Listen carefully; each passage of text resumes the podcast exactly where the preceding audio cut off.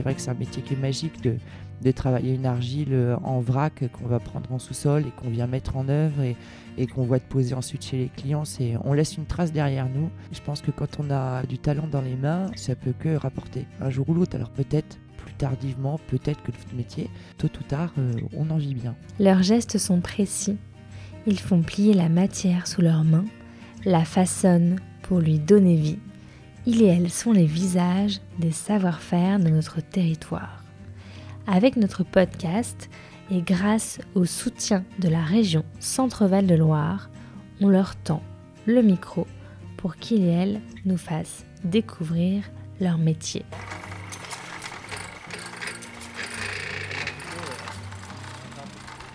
À Ruffec, petite commune de 500 habitants au cœur de la Brenne, Cyril et Céline ont relancé une ancienne briqueterie. Ils y métamorphosent l'argile en petits rectangles de terre humidifiés avant de les cuire au feu de bois pendant plusieurs jours. Toutes chaudes et toutes rouges, des briques et des tomates en sortent.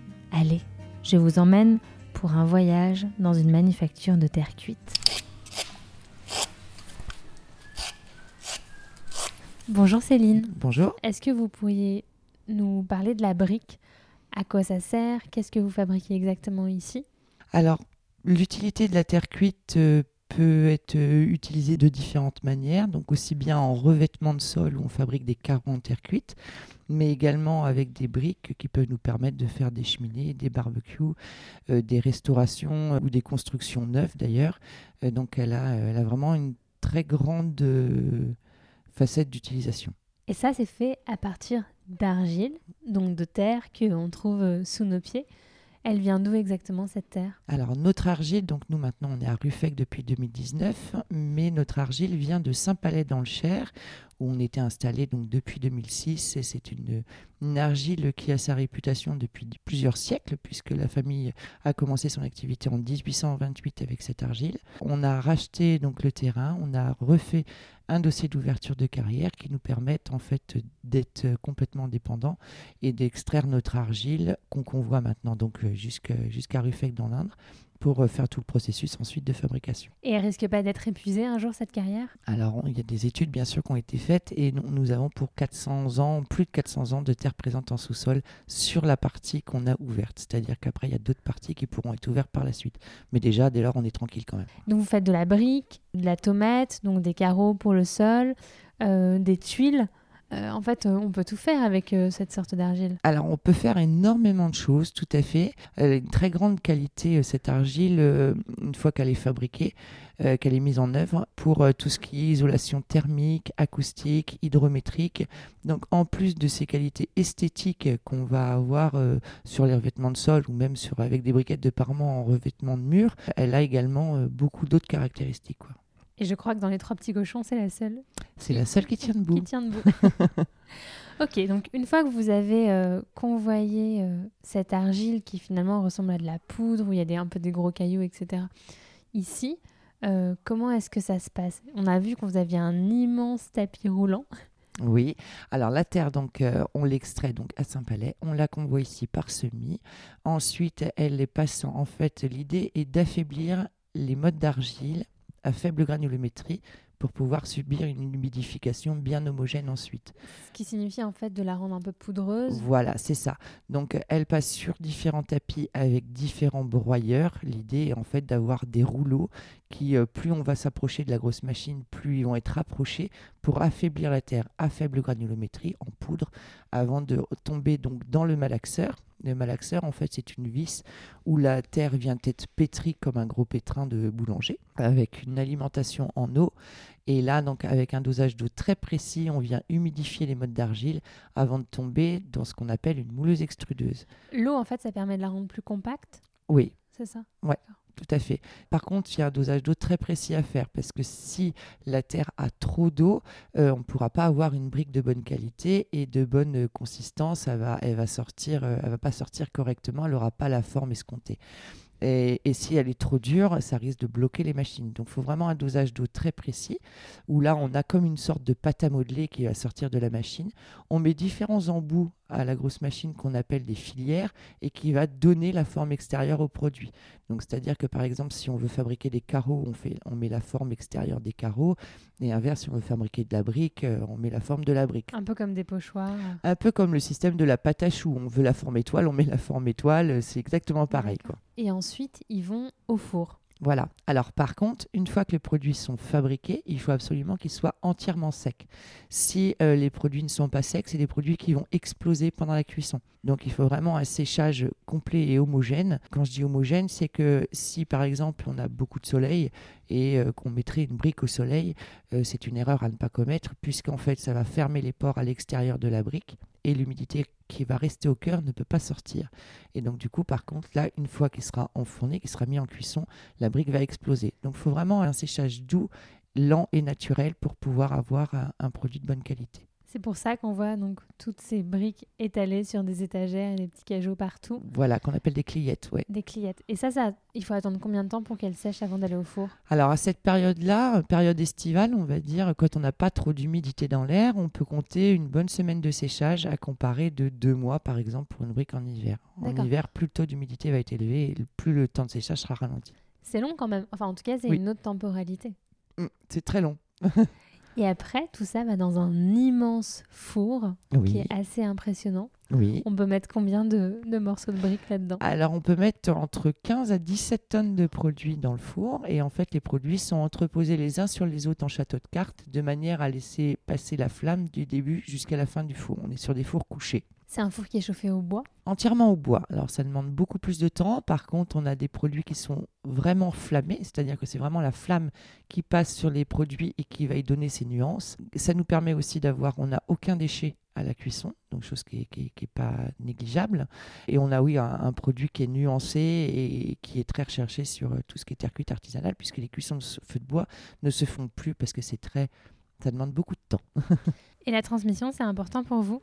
Oui, très. Après, nos enfants font ce qu'ils veulent, mais euh, le fait d'avoir transmis ce métier à nos enfants, euh, ils ont vu la brique se faire depuis qu'ils sont tout petits, depuis qu'ils sont nés. Par exemple, pour chaque cuisson, même si notre fille est partie dans les études de médecine depuis le mois d'août, euh, à chaque cuisson, elle veut absolument revenir. Donc, on a ordre de ne pas cuire sans sa présence. Donc, on fait les cuissons tous les quatre. C'est-à-dire que moi, je cuis la nuit avec mon fils euh, et euh, ma fille, le lendemain matin, vient prendre le relais avec son papa. Et puis le reste de la journée, donc on termine la cuisson tous les quatre. Ça dure plusieurs jours, une cuisson, et surtout vous en faites combien par mois? Alors on fait une cuisson par mois, sachant qu'il faut une semaine pour enfourner, une semaine de montée en température, une semaine de descente en température, et puis ensuite il faut pouvoir défourner, donc ça prend énormément de temps, de pareil, parce qu'il ne faut pas utiliser les produits selon les demandes des clients. Et donc on est sur une cuisson par mois de 15 à 17 tonnes de produits. Qui doit ne pas du tout être sans surveillance ah non, le four doit être alimenté pendant 40 heures non-stop, euh, donc avec une présence de minimum de personnes, c'est-à-dire une personne qui va ouvrir la porte et l'autre qui va jeter le bois, pour, de manière à refermer la porte immédiatement pour éviter les descentes de température qui pourraient casser les produits à l'intérieur du four. C'est une vraie veillée en fait. Ah, c'est une vraie veillée et on le surveille comme, euh, comme euh, l'huile sur le feu parce que voilà, il faut, faut une montée très douce en température, avec des, des, températures qui sont à respecter. Euh, par exemple, on a un point quartz à passer qui est à 500 degrés, qui, euh, si ce point est mal passé ou est passé trop vite, la Terre n'a pas le temps de se fusionner en fait. Donc on aura un produit qui sera de mauvaise qualité. Donc vraiment, chaque étape de température de cuisson est très importante également à respecter. Et donc une fois que ça sort, c'est prêt à l'emploi? Alors, une fois que ça sort, donc on attend déjà 4 jours de descente en température avant de pouvoir ouvrir le four. Et ensuite, donc, on paletise selon les demandes des clients. Soit ça part à l'expédition, soit c'est des palettes qui restent sur place avec des clients qui viennent chercher directement sur place. Et on travaille avec aussi bien les particuliers que les professionnels. Et vous, vous avez vraiment une histoire incroyable. Vous avez relancé cette briqueterie. Vous nous raconteriez un peu cette histoire? Alors en fait, c'est une très vieille briqueterie donc, qui a débuté son activité à Saint-Palais en 1737. C'est arrivé dans la famille de mon mari en 1828. Donc euh, ils ont euh, bien évolué au fur et à mesure des années. Ils ont commencé par une cuisson feu de bois, ensuite ils sont passés au charbon, ensuite euh, ils sont passés au gaz et on comptait 60 salariés du temps du grand-père de mon mari. En 89, ils ont décidé de délocaliser cette briqueterie toujours à Saint-Palais à 3 km où là ils ont monté des locaux et ils ont fait la briqueterie la plus grande d'Europe qui était très automatisée et qui ne comptait plus que 45 salariés à la place de 60, ce qui était déjà pas mal. Et au fur et à mesure des années, donc malheureusement, la famille de mon mari a vendu et c'est arrivé dans les mains de financiers étrangers, en fait, qu'ils en ont voulu la fermeture en France pour pouvoir la délocaliser. Donc la délocalisation n'a pas eu lieu, mais en 98, ils ont appuyé sur le, bouton d'arrêt d'urgence, ils ont remercié tous les salariés. Et donc euh, mon mari était mécanicien, euh, moi j'étais décoratrice pour Porcelaine de Paris, donc strictement rien à voir avec le métier de la brique. Et on s'est lancé le défi, en fait, de relancer cette briqueterie pour remettre au goût du jour la fabrication de terre cuite. Et qu'est-ce que vous auriez envie de dire à la jeune fille de 14-15 ans que vous étiez? Euh, Est-ce qu'à l'époque, vous imaginiez déjà faire un métier artisanal? Euh, Oui, artisanale. Alors, c'était, ça m'était très compliqué justement à 14-15 ans, puisque j'avais envie de faire quelque chose de mes mains, mais j'avais envie de tout faire. J'avais envie de tailler de la pierre, j'avais envie de sculpter du bois, j'avais envie de. J'ai découvert le monde de la, de la porcelaine, de la céramique, qui m'a beaucoup plu. Donc, euh, j'ai, euh, j'ai commencé par la déco céramique, et on va dire que bah, c'est la rencontre avec mon époux qui a fait que euh, on, s'est, on s'est lancé ce défi. mais c'est vrai que c'est un métier qui est magique de, de travailler une argile en vrac qu'on va prendre en sous-sol et qu'on vient mettre en œuvre et, et qu'on voit poser ensuite chez les clients. C'est, on laisse une trace derrière nous. Et c'est un savoir-faire de plus en plus rare? Alors c'est très rare parce qu'en plus déjà c'est un métier qui ne s'apprend pas, il n'y a pas d'école. Donc il faut vraiment apprendre euh, sur le tas. Et euh, chose qu'on a fait avec mon mari, on a appris tous les deux le métier, euh, mais sans, sans, sans, avoir forcément d'études pour ça, bien que j'ai quand même un brevet des métiers d'art dans la céramique, donc ça permet d'avoir des notions sur l'argile. Mais sinon, le métier en lui-même, à moins d'aller travailler dans une briqueterie, euh, voilà, sinon là, ça ne s'apprend pas comme ça. Oui, donc ça suppose que les jeunes aient envie de venir voir votre métier pour l'apprendre. Pour C'est pour ça qu'on prend beaucoup de stagiaires. Et souvent, les, jeunes qui nous écoutent nous disent qu'ils n'osent pas trop aller vers un métier manuel parce qu'ils pensent qu'on ne gagne pas suffisamment bien sa vie. Qu'est-ce que vous avez envie de répondre à ça? Je pense que euh, c'est une fausse idée. Je pense que quand on a, quand on a du talent dans les mains, euh, ça peut que rapporter un jour ou l'autre. Alors peut-être plus tardivement, peut-être que votre métier, tôt ou tard, euh, on en vit bien. c'est un métier dont on aura toujours besoin. Ah oui, on aura toujours besoin de briques ou de carreaux pour, pour restaurer nos vieux monuments, pour restaurer les maisons, pour faire des cheminées, des fours à pain. On aura toujours besoin de briques. Quoi. Et vous avez vraiment régénéré hein un patrimoine extraordinaire. Ouais, c'est un beau, un beau métier, très joli métier. Bravo et merci Céline. Bah merci à vous.